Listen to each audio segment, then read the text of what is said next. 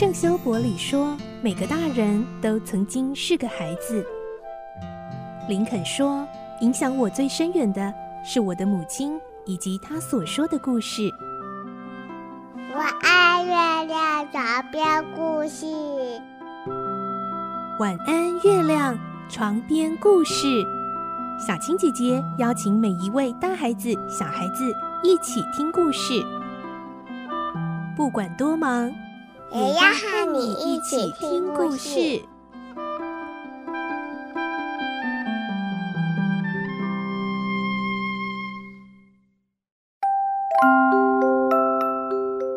晚安，欢迎你和我们一起听故事。我是小青姐姐，我们来听环游世界八十天的故事。今天来到第六集喽，我们会听到霍格环游世界八十天的这项新闻受到社会各界的瞩目。在一片不看好的声浪中，也有人独排众议，相信霍格可以办到。来听今天的故事。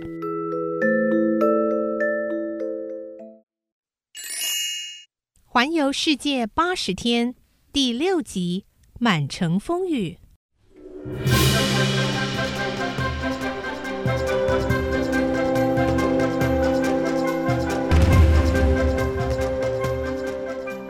到了十月七日，皇家地理学会出版的杂志上刊登了一篇由知名人士撰写的论述，文中估计出旅程中交通工具故障、天候不良。遭逢意外，这些发生的几率，评断八十天环游世界根本不可能。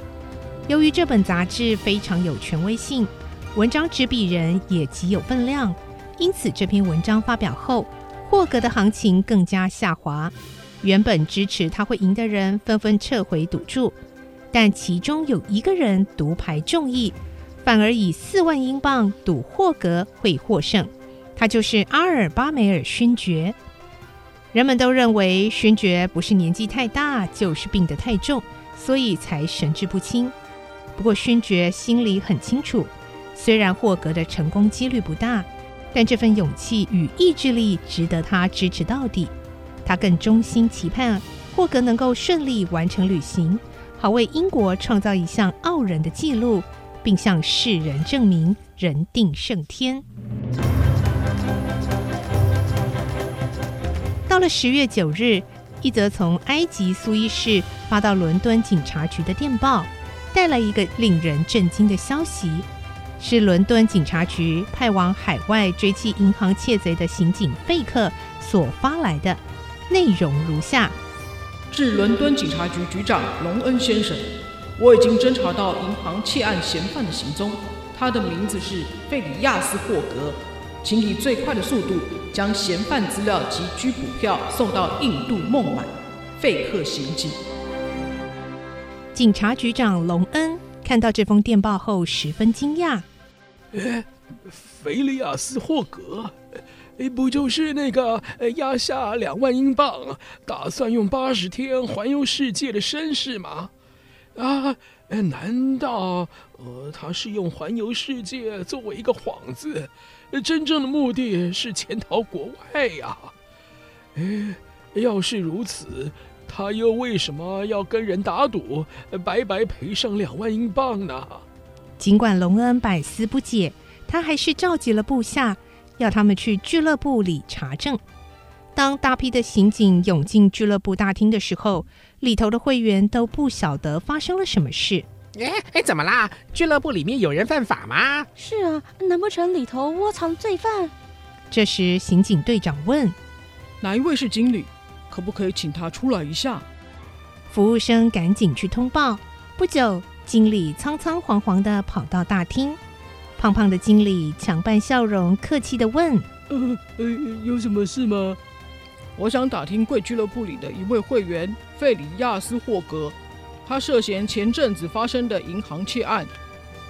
呃，霍格，呃，怎么会跟窃案扯上关系呢？呃，请你跟我来。经理马上将刑警队长请到办公室里。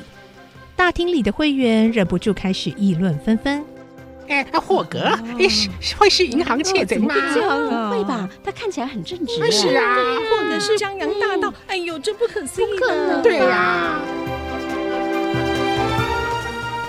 过了一阵子，刑警队长跨着大步回到客厅，并带着属下离开了。随后，经理也走入大厅，大家一拥而上，纷纷问：“哎，到底怎么回事啊？怎么回事啊？”经理摇摇头：“呃。”我拿会员名册给刑警队长看，呃，他找到霍格的照片，一比对，霍格和窃贼的特征几乎吻合。呃呃，真没想到，哎哎，霍格竟然是这种人呐，啊！嗯，人不可貌相啊。是啊，嗯，我早就觉得奇怪，为什么他不用工作，整天待在俱乐部里面享乐？如果是个奉公守法的人，钱从哪里来呀？哎，对呀，哎，他对自己的事情啊都绝口不提，哎，哎，就算有人来问啊，也都一笑置之。哎，原来他是一个伪装成绅士的窃贼，难怪这么神秘兮兮的。对呀。展开旅行的当天就把老仆人辞退了，换了个新仆人呢。哦，我想啊，他一定是担心老仆人不牢靠，带着他容易泄露秘密才这么做的。哎，所以说啊，他的旅行根本是骗人的，哎，实际是打着环游世界的名号逃往海外啊！一定是啊！这些流言很快的传遍伦敦的大街小巷，喧腾一时。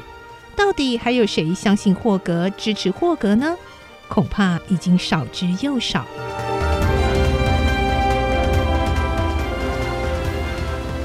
霍格和帕斯巴德乘着快速轮船“蒙古号”前往埃及苏伊士港，海洋的景色和船上的一切对帕斯巴德充满了吸引力。他喜欢四处晃荡，东看西看，或跟船员、乘客搭讪聊天。而霍格就不一样了，他总是待在船舱里。专注地阅读书籍、报纸，有时候和其他乘客玩玩扑克牌。不过，今天霍格特地到甲板上，想确定是不是会准时入港。根据时刻表，蒙古号应该要在十月九日星期三上午十一点到达苏伊士港，而现在已经接近预定时间了。帕斯巴德正在甲板上和人闲聊，一看到主人就立刻跑过去问：“先生。”有什么吩咐吗？呃，看来船应该是会按照预定的时间抵达。是啊，我刚才问过船长，他说一定不会误点的，可能还会提早。他还很骄傲地说，蒙古号是一艘性能优越的船，水手也都很杰出，不仅不曾耽误过旅客的时间，还有提前二十四小时抵达的记录呢。帕斯巴德兴致勃勃地向霍格报告：“ 好。”霍格满意的点点头，很快的转身走回船舱。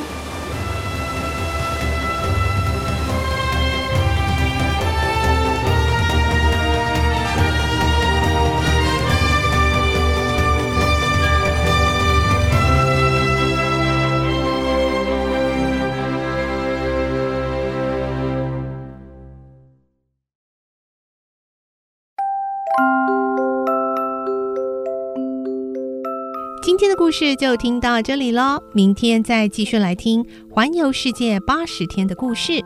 我是小青姐姐，祝你有个好梦，晚安，拜拜。小朋友要睡觉了，晚安。